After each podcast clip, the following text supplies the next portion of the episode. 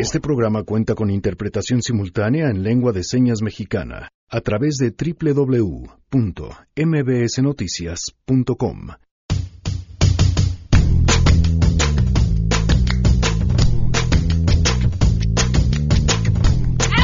¡Qué bonito! Ustedes se dan cuenta de la actitud y sangre azteca está con nosotros. Además, pues este fin de semana el Super Bowl, pero qué es, cómo se come y qué historia hay detrás de cada uno de, detrás de uno de los eventos deportivos más vistos en todo el mundo. Las respuestas más adelante. Tenemos buenas noticias y muchas cosas más. Quédense, así arrancamos a todo terreno.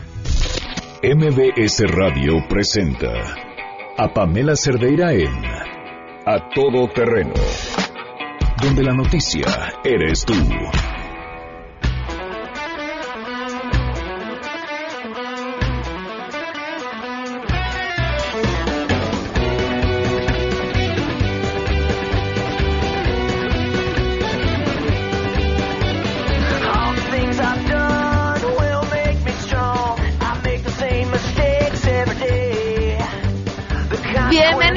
A Todo Terreno, Godines, música para sus oídos. ¿Cómo se dice Godines, Miguel? ¿Quiere estar en la interpretación de lengua de señas el día de así? Ok. Si quieren saber cómo se dice Godines, pues métanse a la página de www.mbsnoticias.com, ven la webcam y ahí podrán seguir también nuestra interpretación en lengua de señas mexicana eh, de manera simultánea y así escuchan y ven a todo terreno. Gracias por acompañarnos. El teléfono en cabina 5166125, el número de WhatsApp 5533329585, a todoterreno arroba mbs.com, Twitter, Facebook e Instagram. Me encuentran como Pam Cerdeira. La pregunta del día, ¿creen que ante las amenazas el presidente Andrés Manuel López Obrador deba reforzar su seguridad? Esto nos contestaron. Queremos conocer tu opinión. A Todo Terreno. ¿Crees que el presidente Andrés Manuel López Obrador deba reforzar su seguridad?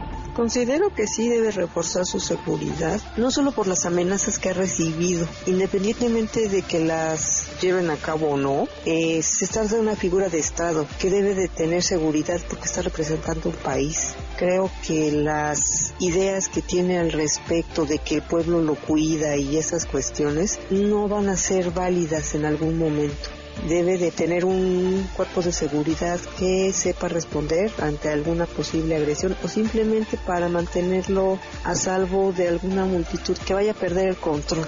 Es una cuestión mínima de seguridad que debería de tener.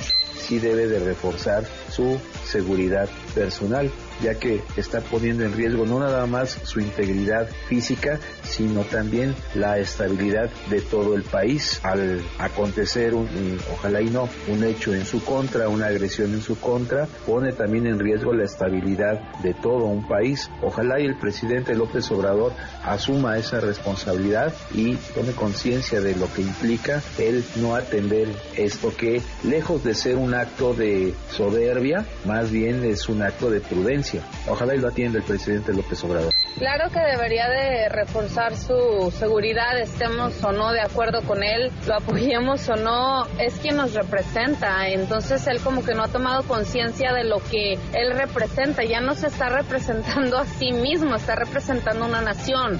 Mira, viéndolo a simple vista, aparentemente sí, se ve frágil la seguridad y él se expone mucho porque le gusta convivir con el pueblo. Pero sí, viéndolo así a simple vista, sí debería reforzar la seguridad. Pero por otro lado, viéndolo profundamente, no creo que sus estrategas no lo hayan tomado en cuenta. Sí creo que ya hayan tomado cartas en el asunto y la hayan reforzado y que no se note, porque ellos están utilizando otras estrategias, estrategias que poco se conocen y que no es a simple vista, pero estoy casi seguro que la tiene reforzada, pero no se ve. Yo creo que sí debería tener seguridad en parte por el huachicoleo y muchas otras cosas, pero la realidad es que él no va a cambiar en ese sentido. Así que estamos en la realidad y en el deseado. Por supuesto que sí debería de reforzar su seguridad. Es el presidente y nadie lo vería mal que trajera escoltas y mucha seguridad, porque a fin de cuentas está haciendo muchas cosas que a mucha gente no le están gustando. Entonces sí debe de reforzar su seguridad. Nunca está de más invertir en seguridad. Seguridad es prevención y aún más si tenemos a una persona que es tan importante como el presidente de la República, sí debería de, de aumentar su seguridad sin que sea un estorbo ciertamente, porque es lo que no quiere, pero en inteligencia, en alguna otra cosa, sí se puede apuntalar la seguridad. A todo terreno. 12 con 9 minutos. Hoy se cumplen un año, cuatro meses, 30 días del feminicidio de Victoria Pamela Salas Martínez.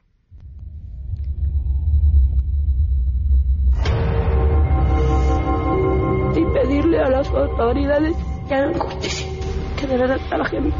Ella no nos digan mentiras. Queremos respuesta. Victoria asesinada.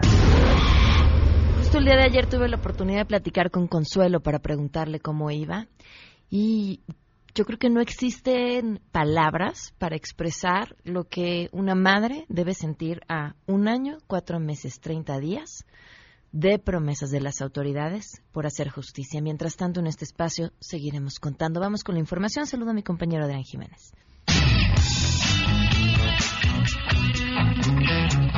Buenas tardes. Los gobiernos federal de Michoacán y los maestros de la sección 18 de la Coordinadora Nacional de Trabajadores de la Educación CENTE acordaron que será permanente la mesa de trabajo tripartita que reanudaron la tarde del jueves para solucionar el conflicto magisterial en esa entidad. Luego de una reunión de aproximadamente 10 horas, el titular de la Secretaría de Educación Pública, Esteban Moctezuma, calificó como un gran paso el encuentro con los profesores michoacanos, con el que se busca encontrar, dijo, alternativas para resolver sus demandas. Escuchemos. Nos sentimos eh, pues muy motivados de haber podido generar este espacio que fue muy provechoso, muy productivo, se habló con mucha franqueza y sobre todo pues se creó un espacio que hemos quedado eh, de definirlo como una mesa permanente para ir resolviendo cada uno de los problemas que aquejan al magisterio del estado de Michoacán. En una declaración conjunta, el gobernador de Michoacán, Silvano Aureoles, anunció que los maestros de la sección 18 de la CENTE llevarán a sus bases los avances logrados durante esta mesa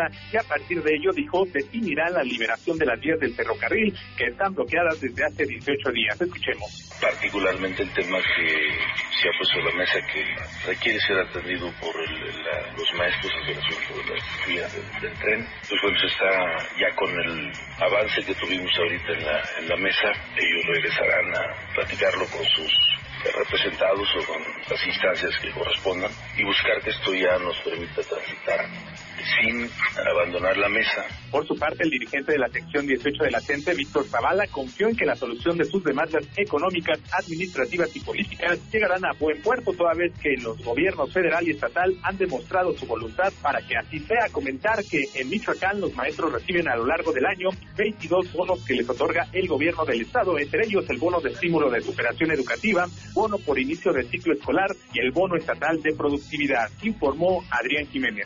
El Senado de la República recibió del Ejecutivo Federal la Estrategia Nacional de Seguridad, que está basada en ocho ejes prioritarios, entre los que se contempla la creación de la Guardia Nacional. Al realizar la entrega del documento, el secretario de Seguridad y Protección Ciudadana, Alfonso Durazo Montaño, destacó que la estrategia inicia con el combate a la corrupción y la reactivación de la Procuración de Justicia en nuestro país. Señaló de igual forma que se busca combatir la inseguridad con una visión amplia que atienda las causas profundas que generan este problema, por lo que se plantea garantizar empleo, educación y salud a los ciudadanos. Alfonso Durazo indicó que la estrategia prevé un plan de seguridad, el cual contempla varias iniciativas como la propuesta de crear la Guardia Nacional. ocho líneas estratégicas que concluyen con un plan de seguridad que, entre otras iniciativas, contempla la propuesta de crear un ente para garantizar con mayor eficacia la seguridad pública. Me refiero particularmente a la creación de la Guardia Nacional, cuya minuta, aprobada ya por la Cámara de Diputados, se encuentra en esta representación. Para MBS Noticias, Oscar Palacios. Gracias, buenas tardes. El próximo lunes no habrá actividad financiera en nuestro país debido a la conmemoración del Día de la Constitución Mexicana. La Asociación de Bancos de México informó que las instituciones permanecerán cerradas al público, como lo establece la Comisión Nacional Bancaria de Valores. Tampoco habrá operaciones en la Bolsa Mexicana de Valores el próximo lunes. Hay que recordar que las instituciones financieras que prestan sus servicios dentro de almacenes comerciales y supermercados sí abrirán al público ese día en horarios tradicionales, a pesar de que es un día festivo, pero también cuentan con banca electrónica, banca por teléfono y la red de cajeros automáticos en el país. Para MBS Noticias informó Citlali Sáenz.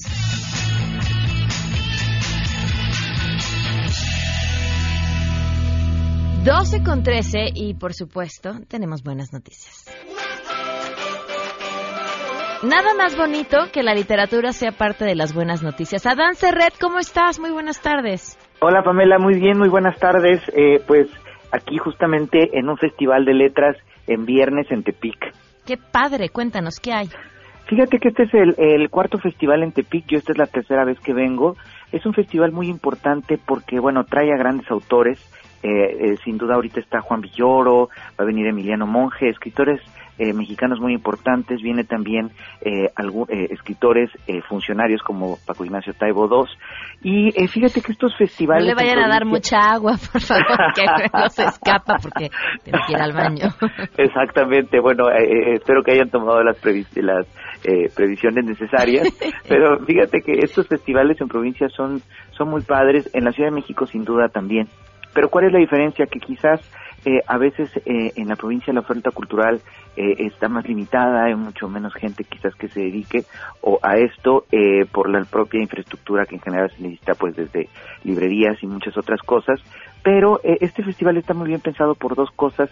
La primera es que eh, ponen un gran foro en una de las plazas principales de las ciudades de Tepic, que es gratuito y la gente tiene la posibilidad de ver espectáculos increíbles. Por ejemplo, ayer en la noche el ya mencionado Juan Villoro eh, este, este festival está dedicado a Amado Nervo, el poeta justamente Nayarita del que se cumplen 100 años de, de su eh, muerte, y Juan Villoro, al lado de otro poeta y cantante fantástico que se llama Hernán Bravo Varela, hizo un espectáculo en donde en muchos sentidos revivió a Amado Nervo. ¿Cómo, ¿Cómo hizo esto? A partir de unos textos de José Emilio Pacheco, en donde Amado Nervo habla con Ramón López Velarde y qué es la poesía y cuál ha sido su influencia en el, en el mundo. Es bastante divertido, bastante ameno, uno se entera de estos, el público tiene la posibilidad de enterarse de quiénes fueron estos escritores y además lo que estuvo increíble es que la- la- lo tangible de, Amado Nervo está no solo en su poesía, sino que fue influencia fundamental, digamos, para gente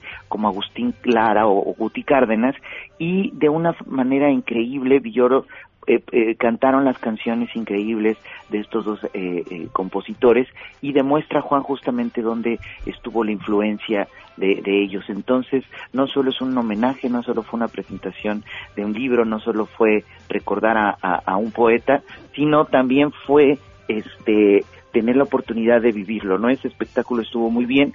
Vienen muchos otros más escritores jóvenes también y lo que está padre es que también se van a las escuelas y creo que eso tiene una, una gran ventaja. Imagínate este, que estés en la secundaria, en la preparatoria y llega un escritor eh, y pues le puede hacer preguntas, que te plantee cómo fue que se hizo escritor. Entonces, pues bueno, creo que está, está muy padre este festival y te digo, ya es la cuarta eh, ocasión que lo organizan y este, pues bueno, yo creo que es un gran evento. No, sin duda. ¿Termina qué día? Termina el próximo lunes. eh, ayer eh, Juan hizo esta, esta pre-inauguración, hoy es la inauguración a las 3 de la tarde y termina el próximo lunes, es la, la- el fin de, de las actividades. Vienen muchísimos escritores, Leonardo Tarifeño, ya decía yo, Emiliano Monge, viene Antonio Vázquez, desde jóvenes y consolidados, el ya mencionado Villoro, Paco Ignacio, entonces es, es bastante interesante y son cuatro días intensos, cuatro días de periodismo y literatura y pues bueno, eh, aquí ando. Qué joya, Dan, muchísimas gracias. Al contrario, gracias a ti, muchos abrazos a todos. Que estés muy bien. 12 con 17 minutos. Entre las buenas, también eh, celebramos lo que ha hecho Fundación BBVA Bancomer, conscientes de que no hay mejor manera de sacar adelante este país que la educación. Ellos tienen un programa interesantísimo en donde apoyan a chavos de excelencia académica y escasos recursos, no solamente con becas para que puedan estudiar, sino también con mentores para que de verdad logren salir adelante, conseguir sus sueños y todo eso lo que implica futuro, porque un chavo que sale adelante no solamente es él, sino su familia y quienes lo rodean. ¿Qué van a hacer? Este año no solamente continuarán otorgando becas a los alumnos más brillantes del país, sino que van a duplicar su apoyo. Así que bien por Fundación BBVA Bancomer. Vamos a una pausa y volvemos. Más adelante A Todo Terreno. Se cumplen 500 días del sismo de septiembre, de los sismos de septiembre. ¿Cómo vamos? Regresamos con eso. Si te perdiste el programa A Todo Terreno con Pamela Cerdeira, lo puedes escuchar descargando nuestro podcast en www.noticiasmbs.com. Pamela Cerdeira regresa con más en A Todo Terreno, donde la noticia eres tú. Marca el 5166125.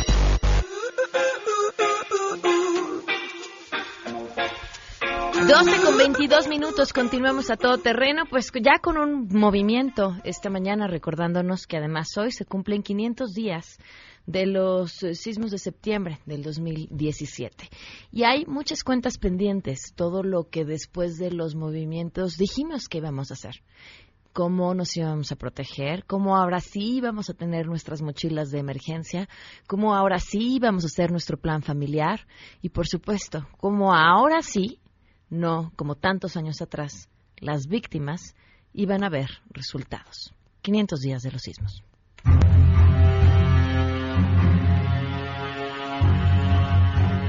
Hace 500 días terminamos el programa e instantes después tuvimos que salir a la calle. Nos ha tocado ver gente que desalojaron de sus departamentos caminando en la calle con el, el perro, una pequeña maleta, pues alejándose de, de donde están los edificios con mayor riesgo, porque además hay edificios en riesgo todavía de colapsar. Entonces, lo que es más impresionante en momentos como este es la organización por parte de la sociedad. De nuevo cayó el rayo en el mismo sitio 32 años después. El 19 de septiembre de 2017, otro terremoto sacudía a la Ciudad de México. Curiosamente, 32 años después, pensábamos que no volveríamos a tener una ciudad, valga la expresión, rota en algunos puntos. Caminamos nosotros hacia la Condesa, hacia la Roma, que son las partes donde en un primer momento se colapsó la ciudad en aquel 85. Y todos pusimos manos a la obra. A lo largo de la geografía capitalina y en los estados afectados, en Oaxaca, en Chiapas, comenzó el movimiento de manos para salvar las vidas, remover el cascajo y sacar a los muertos. Pero después, después pasamos a la cancha del trabajo de la sociedad civil al de la política que veía ir y venir culpas y disculpas, en tanto que el ciudadano veía omisiones y olvidos. Eso sí, políticos de llenos de buenas intenciones, como decía Miguel Ángel Mancera, jefe de gobierno de la Ciudad de México. Este programa de reconstrucción de familias CDMX lo que busca es pre- precisamente atender a niños, niñas y adolescen- adolescentes que perdieron a uno o ambos padres, a madres o padres de familia que perdieron a su pareja y a familias con hijos que perdieron vivienda. La realidad es que a 500 días apenas sabemos que más de 25 mil casas en la capital registraron daños que iban de menores a regulares y a de gran intensidad con riesgo de colapso, que 841 edificios están en la misma situación. Esto suma a miles de familias que en algunos casos, en muchos, aún viven en las calles como la señora Guadalupe, que vive en el campamento del multifamiliar Tlalpan. Nos queríamos ir a rentar con la ayuda que nos dan cuatro mil pesos. Yo soy la única que mantengo a mis hijas. No se puede. Y la verdad es muy dura. Al principio pues sí tenías uno miedo de que algo te fuera a pasar, ¿no? Ahorita pues como le digo ya nos conocemos los vecinos y ya nos cuidamos unos a otros. Y es que se trata del lado B del discurso político. Es el otro lado de la historia, el que perdió su casa, su departamento en lo material, o bien el apoyo y sustento por la ausencia de alguien. Es el ir y venir cargando cosas, perdiendo cosas, dejando atrás espacios y recuerdos. Muy difícil en el sentido de estar cambiando tanto en, en, la ubicación, en lo emocional. Han sido muchas cosas que hemos experimentado y a la fecha como no hay certidumbre, a pesar de que ya se han firmado acuerdos y para que nos refuercen los departamentos, no hay la certidumbre de que todavía no bajan los recursos, por ejemplo. Los contratos todavía están en ese proceso de que se culmine ya en firmarse y que el gobierno este, acepte firmar los contratos y es que no solo se ha tratado de esta agonía de la pérdida que ha durado más de un año cuatro meses. Se trata de volver a hacer la vida partiendo desde menos cero. Ahorita pusimos unas regaderas porque nos bañamos a jicarazos, porque el gobierno te promete muchas cosas y nunca te cumple. Una situación muy difícil para nosotros porque era un edificio de 40 departamentos cuya población mayoritaria era personal jubilado y el de un momento a otro ver que toda tu vida de trabajo se viene abajo es bien complicado. Eh, en la primera noche del temblor nos quedamos aquí afuera en el parque y muchos vecinos veíamos nuestra casa y decíamos, oye, trabajamos toda la vida para tener un lugar donde vivir, para no ser carga de los hijos, para no terminar un asilo y en un rato se te va la vida. Lo cierto es que números van, números vienen, gobiernos van y gobiernos vienen y lo que duele es lo que no borra la memoria. Y es que aún la ciudad está rota. Habla la diputada Dolores Padierna. A la sociedad no, al gobierno sí. La sociedad siguió, sigue eh, manifestándose, eh, salió a las calles, al gobierno se le olvidó, por ejemplo, el sentido de solidaridad para proteger, resguardar a los vecinos de una tragedia. Se le olvidó visitar uno por uno a los inmuebles para darles un dictamen si está o no dañado. La gente, eh, si no actuamos otros, el gobierno eh, no fue y entonces la gente no sabía si meterse o no a sus predios. Fue hasta que invitamos a distintos directores responsables de obra que les diera un, hiciera un peritaje y les dijera puedes quedarte en, tu vivienda o no. Y es que según la ley en la Ciudad de México la vivienda es un derecho. Entonces pasar de propietario a damnificado y de damnificado a deudor dicen que no era la opción. Así lo dice Martí Batres Guadarrama, senador de la República sino que el, ente público, el Estado, los, los, gobiernos que forman parte del Estado, tienen que acudir al hecho y reconstruir socialmente la situación. ¿De quién es responsabilidad central reconstruir las viviendas de los damnificados? Es una responsabilidad del gobierno, es una responsabilidad del Estado. Y entonces a 500 días, así es donde estamos parados hoy en día. Escuchamos a César Cravioto, encargado del gobierno de la Ciudad de México para la reconstrucción. Porque después de un año, cuatro meses que ustedes están en la incertidumbre, algunos de ustedes fuera de sus viviendas, no podíamos esperar a terminar una colonia para empezar otra, o a terminar las alcaldías con más afectación como Iztapalapa, Tláhuac, Xochimilco, decirles, no, pues primero acabo Iztapalapa, Tláhuac, Xochimilco y después me vengo a Álvaro Obregón en dos años hasta que acabe aquello. Pues no podíamos darles esa respuesta. Organizamos de manera muy clara por cuadrantes 220 cuadrantes. Entonces vamos a tener 220 empresas constructoras al mismo tiempo que van a estar trabajando en todos los cuadrantes para que en un año terminemos con la reconstrucción de vivienda unifamiliar en la Ciudad de México. De tal suerte que habrá que esperar y esperar otra vez. Esperar entonces que la reconstrucción no solo cumpla un año más del sismo. David Cuellar Montero, a todo terreno.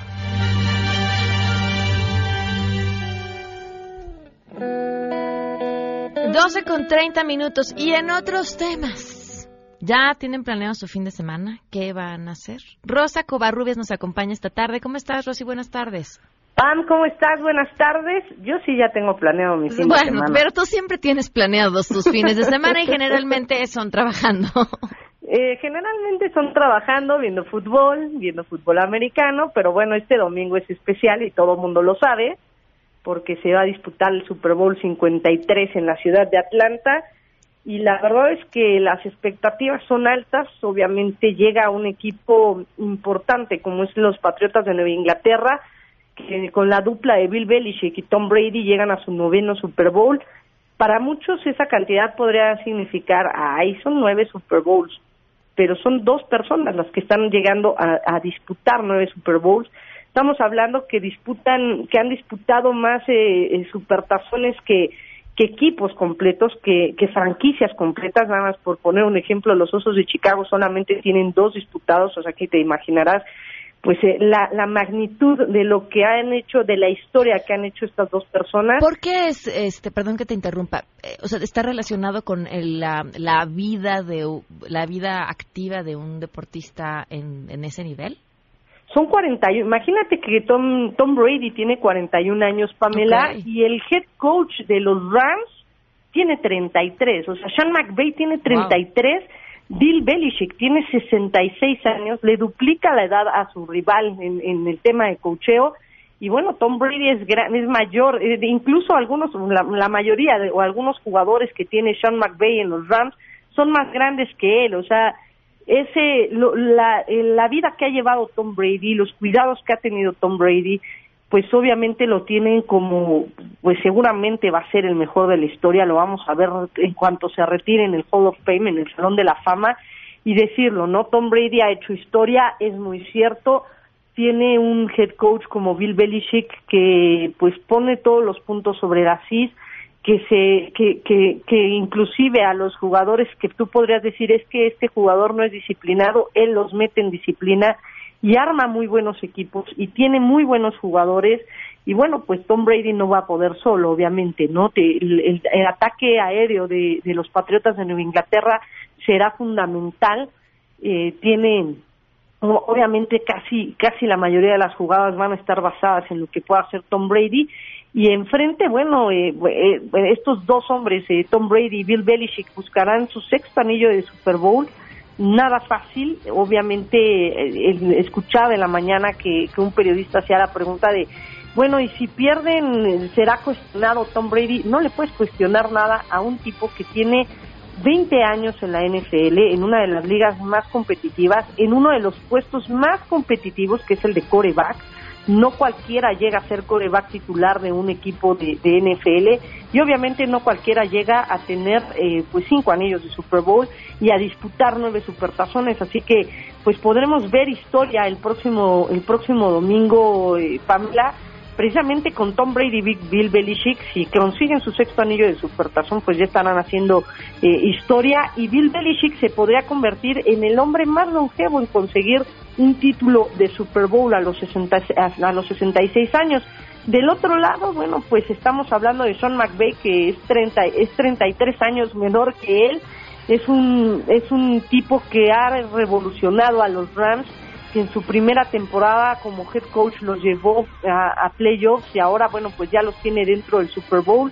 Están a un paso adelante, en la antesala de, de, de conseguir eh, su logro más grande. Jared Goff, el quarterback de los, eh, de los Pats, bueno, pues también es muy joven y buscarán obviamente también hacer su propia historia. Y Sean McVay, si lo gana, bueno, pues se convertiría en el head coach más joven en conseguir un título de Super Bowl. Y por el otro lado, bueno, pues también mencionar que, que el ataque terrestre, bueno, los Rams son un equipo más completo o traen un equipo más completo que los Pats. Los Rams por aire y por tierra han sido pues letales para sus rivales. Es cierto, en Nuevo Orleans les costó un poco más de trabajo, pero Nuevo Orleans no pudo frenar el, el ataque el ataque terrestre ni el ataque aéreo de, de los eh, de los Rams y finalmente por eso llegan y por eso están en, en el Super Bowl este equipo de Los Ángeles que bueno pues eh, se esperaba se esperaba mucho de este equipo para esta temporada y ahora ya están ahí y decirlo no Eh, por tierra tienen a un tipo como Todd Gurley que pues consiguió 1831 yardas eh, y 21 touchdowns en la temporada. Así que los Rams podrían pues por ahí por por tierra tener tener esa pequeña ventaja sobre sobre los Patriotas de, Nue- de Nueva Inglaterra que basan su ataque en la parte aérea. Tienen muchos jugadores tienen receptores interesantes los Pats pero obviamente bueno pues tendrán que tener un equipo más combinado tienen que poner muy mucha atención sobre sobre todo los defensivos con detener a, a Jared Goff y compañía en el ataque porque si no bueno pues un error podría acabar con las aspiraciones de Bill Belichick y de Tom Brady de llevarse su, su sexto anillo de Super Bowl y por el otro lado bueno pues es- eh, los Rams tienen un equipo más más parejo, un equipo más equilibrado en cuanto a ofensiva y en cuanto a, en cuanto a defensiva. Las defensivas realmente dicen que son los que ganan los campeonatos. Se estima que va a ser un, partido muy parejo, eh, eh, Pam. Se estima que puede ser una diferencia de 3 a 6 puntos del ganador, así que pues a disfrutarlo al máximo. ¿eh? Ahora, Rosy, para los que solo vemos el Super Bowl por los anuncios y el espectáculo de medio tiempo, ¿cómo están las apuestas o las apuestas que dicen? ¿Y cuál es tu favorito? Mira, Maroon 5 dicen que es obviamente... Ah, no, me refería a los equipos. ah, por los supuesto, equipos. lo del ah, espectáculo. Yo, digo, lo espectáculo de medio tiempo, bueno, pues Maroon 5, ¿no? En, las apuestas están muy parejas, obviamente te lo comento, ¿no? Dicen que van a ser de, tres, la diferencia va a ser de tres puntos el que gane. Por el sentimentalismo, quizá por lo que significan los Patriotas de Nueva Inglaterra, se inclinan algunas apuestas hacia los Pats sobre todo en, temas de, Tom Brady, de lo que puede lograr Tom Brady dentro, dentro de este Super Bowl. Pero bueno, pues eh, obviamente para muchos en la nación de Estados Unidos y también en los eh, países que les gusta la NFL, el equipo odiado son los Patriotas y obviamente los favoritos son los Rams. Yo voy con los Pats, no me gustan los Pats, no me caen bien los Pats, pero estos dos tipos, Tom Brady y Bill Belichick, van a seguir haciendo historia y van a seguir ampliando la leyenda que ya construyeron en estos últimos años, Pamela. Yo creo que los Pats van a ganar por una diferencia de tres puntos el Super Bowl. Muy bien, pues estaremos atentos al fin de semana. Muchas gracias, Rosy. Hasta luego. Hasta luego. Y ahora sí, a los que estamos súper atentos al espectáculo de medio tiempo, 9 5, para irnos a corte, regresamos con Sangre Azteca.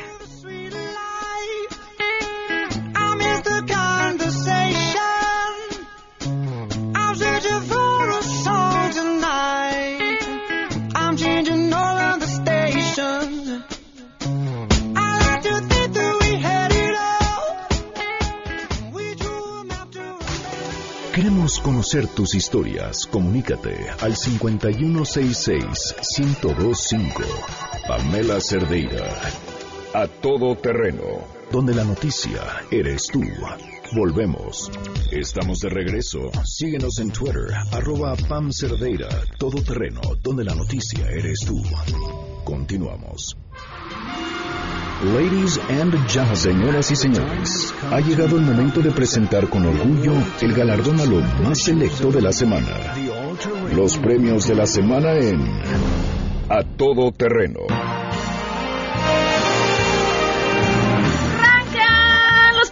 Semana, Sangre Azteca ya está aquí. Chicos, ¿cómo están? Muy bien, gracias. ¿Y tú cómo te va? Contenta de estar aquí con ustedes. Qué bueno, estamos igual. Y para arrancar con nuestros nominados. Oigan, muchos nominados desde el domingo. Ya estábamos dándole a todo, ¿no? Sí, hombre, y, no, y a las 12 de la noche mandan los premios. Dice Andrés Costes, que ya no te mando tweets en no, la noche. Sí, sí, sí, Digo, WhatsApp. No estás obligado a contestarlos. No, sí, sí, lo voy a silenciar. Es mi lado chiquitito, chiquitito del que no me siento orgullosa, millennial. completamente irrespetuosa. Pero si no lo mando a la hora que lo veo, después se me olvida. Y ese es mi lado 99.9% Dori. Okay. ¿Dori la tenemos? Sí, claro, claro. ¿Quién eres tú? Este, calle P. Sherman Wallaby. Ah, muy bien, muy bien. Vámonos con nuestros primeros nominados. Ah, les decía, estábamos en Andrés Costes. Y el Costes dice que estos son los tiempos en los que ser tonto es cool. Y este es el mejor ejemplo. En esta ocasión no se trata, es un nuevo challenge que ha llegado a las redes, no se trata de echarse agua con hielo o, bailar mientras tu automóvil está en movimiento. El nuevo reto que anda dando vueltas en redes sociales con el hashtag Huachicol Challenge. ¿En qué consiste? Así, casual en echarse gasolina y prenderse fuego. Sin embargo, y como ahora no está papá Netflix para decirles que por favor no hagamos el Breadbox Challenge porque es peligroso, la Unidad de Investigación de Delitos Informáticos de la Fiscalía General de Tabasco fue la encargada de darnos nuestros periodicazos a través de su cuenta de Twitter y pedirnos por favor que evitemos llevar a cabo este reto porque es muy peligroso. Seamos sensibles, no normalicemos estas conductas, inculquemos valores y respeto denle a sus hijos un libro, que se pongan a hacer cosas más interesantes. Sangre Azteca, que vamos a cantar. Claro que sí.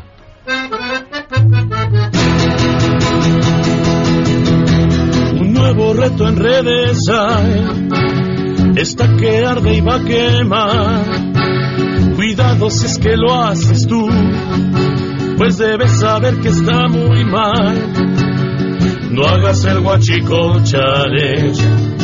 No hagas el guachico challenge. Todo acostado quedarás. No sabrá ni quién eres tú. Cenizas y polvo serás. No hagas el guachico challenge. No hagas el guachico challenge. No hagas el guachico challenge.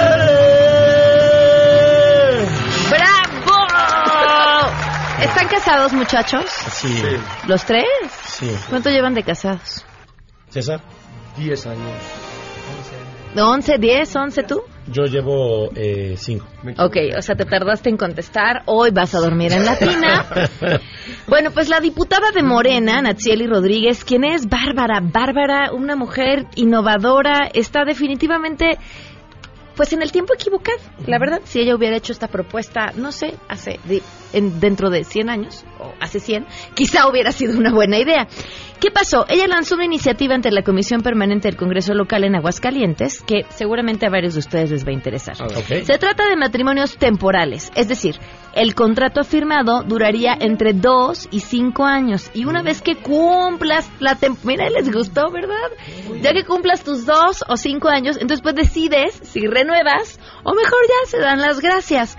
Uno de los argumentos en contra de esta propuesta fue que renovar el matrimonio costaría mucho, por lo que la legisladora afirmó que no hay problema, porque el trámite sería gratuito. Así que no tienen pretexto para temerle al compromiso, porque total, pues en dos años podemos replantear. Podemos cambiar de suegra. Pues es que eso se llama divorcio. o sea, si tú a la semana o al mes o al año te das cuenta que no quieres seguir con esa persona, ¿para qué vas y lo renuevas? Pues mejor vas y te divorcias y claro. ya, ¿no? Bueno, Uno como quiera, pero... Pero las Y, la- y, y las criaturas y las los pensiones. niños, pues así, tú les miren ni- mi- niños así como, como como si estuvieras en la cárcel, vas cruzando tus X de cuánto te queda y ya, tres ¿no? meses para- Sí. para Es como, como el señor que así llora amargamente en su aniversario de 20 años de casado y le dice a la mujer, ¿por qué lloras? Y le dice, mi amor, es que hace 20 años tu papá me dijo que o me casaba contigo o me mandaba 20 años a prisión. ¿Y por qué lloras, mi amor? Porque hoy, hoy saldría libre. ¿Qué vamos a cantar, Sangre Azteca? Puede durar solo unas semanas, puede prolongarse hasta un año y divorciarnos sin que diga nada. Ni te mando ni me mandas todo en santa paz, mi amor. Y así puedo serte fiel, mujer. Si te aburres puedes irte tú también. Y es que esta propuesta está muy bien. Agarremos la promoción, aprovechemos la ocasión. Quiero casarme contigo sin estar atados. Después divorciarnos sin rencor y así mataremos dos pájaros de un tiro. Nosotros contentos, las suegras también de buen humor. ¡Woo! ¡Qué bonito! ¡Sangre Azteca! Iba a cantar, pero ya no. Bueno, la que sigue, ¿te parece bien? Ok, la que vemos. Vemos. Así les Sí a mis sí hijos. Y cuando les digo vemos, saben que es que ya valió gorro, no hay manera. Bueno, en otros temas. Eh, yo digo que en el más allá, si es que existe el más allá, Juárez así se le voltean los ojos a cada ratito.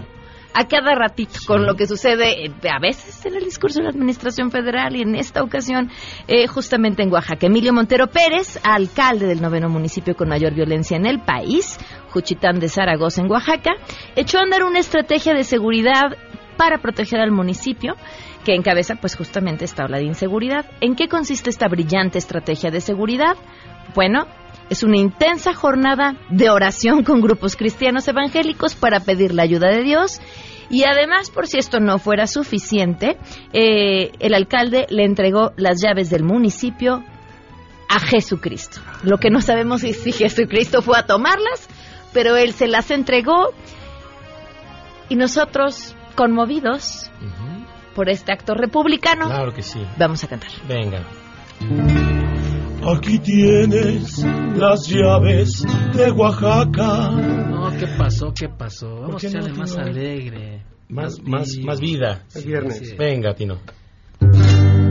Que mis ojos ya no miren más delincuencia aquí en Oaxaca. Yo a Dios le pido la violencia que de fuera y Oaxaca sea diferente.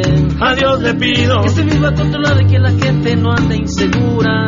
A Dios le pido que la gente venga al templo. Yo a Dios le pido. ¡Qué bonito, sangre azteca! Lo alargué más. ¿Mande? Ahora lo alargué más. ¿Ahora qué? En sangre azteca. Es que me emociono más. Siguiente nominado. ¿Quién será? Directamente, desde la Secretaría de Educación Pública. No, pura propuesta innovadora, les digo. Hubo la semana de propuestas, sí. Me tomé la libertad de buscar algunos comentarios de maestras y maestros a quienes conozco sobre esta propuesta. Pero no se las voy a platicar yo, se las va a platicar el secretario de Educación Pública, Esteban Moctezuma. Y no tenemos tiempo, obviamente les vamos a enseñar inglés a todos los normalistas que quieran, pero no tenemos tiempo de esperar a que los normalistas aprendan para que después enseñen. Estamos eh, desarrollando eh, una investigación muy profunda sobre la enseñanza del inglés a través de plataformas en donde el maestro dirige la enseñanza eh, y el niño aprende inglés sin que el maestro necesariamente sepa hablarlo. ¿Para qué queremos que el maestro sepa hablar inglés? Que lo enseñe sin saberlo, porque para eso está la tecnología. Échenle sangre a azteca. Claro que sí.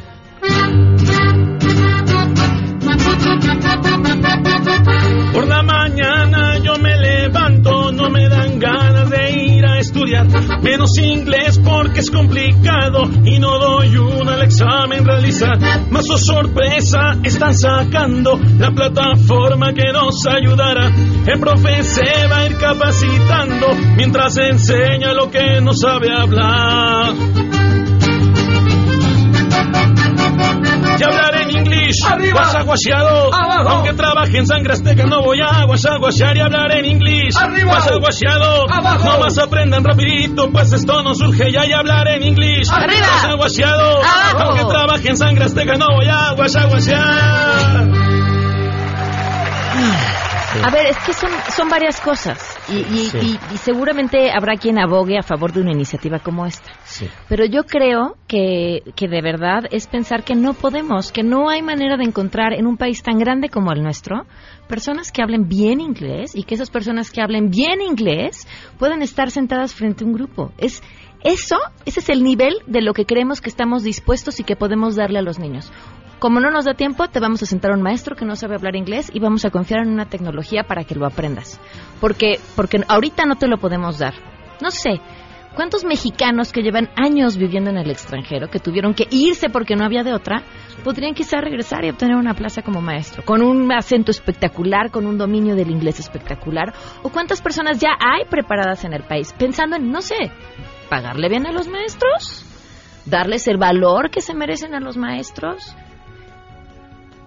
Cualquier persona que esté pensando que el sistema educativo del país le va a enseñar a sus hijos inglés y escucha eso, es para sentarse a chillar. De verdad, a chillar. Pero bueno, esa es mi opinión al respecto. Vámonos con nuestro siguiente nominado. Él es Sergio Mayer. Y canta... Ah, no, no. Habla así. No me creen que tengo tengo eh, dislexia mental. Este, en mis tiempos no no te lo no, te lo podían este descifrar y te decían que eras niño problema, no te lo podían dia- diagnosticar. Cambio palabras o, se me va una palabra y pierdo otra y eso me pasa y siempre me ha pasado, es muy constante, pero ni modo, esa dislexia que me puede dar de repente con las palabras, me pasa incluso con mis compañeros, con gente que trabaja conmigo, se me olvida el nombre pe- y yo cómo se llama completamente se me va el nombre. Pero no pasa nada, mis errores no le hacen daño a nadie. No te lo podían decir, no te lo podían descifrar, no te lo podían dentista, no te lo podían de... De dulce. De dulce. Dulce. Ah, no te lo podían di- día, no te lo de, de diagnosticar. Diki, diki. A mí me pasa igual, Sergio. A todos, a todos. Pero no sé si no le puedan hacer daño a nadie. No sé, o sea, si es la bolita que te sube y te baja, quizá no. Pero si eres diputado, quizás sí. Yo también es que a veces sufro de uno muy dislexia. rápido, ¿no? Y, y cambias palabras porque tienes, vas a decir automóvil. Y dices, tengo coche, tengo carro, y se fusionan y dices, el cacho, el coche, ¿no? El, el carro, el, o sea, Y le dices, chica, ven, ven y súbete a mi cacho. Ven y súbete a mi cacho. ¡No! Ok, vamos a cantar mejor. Este programa se está convirtiendo en otra cosa. Sí, claro. No puedes decir tampoco que se suban ahí. ¿ok? ya, canté. Venga, venga.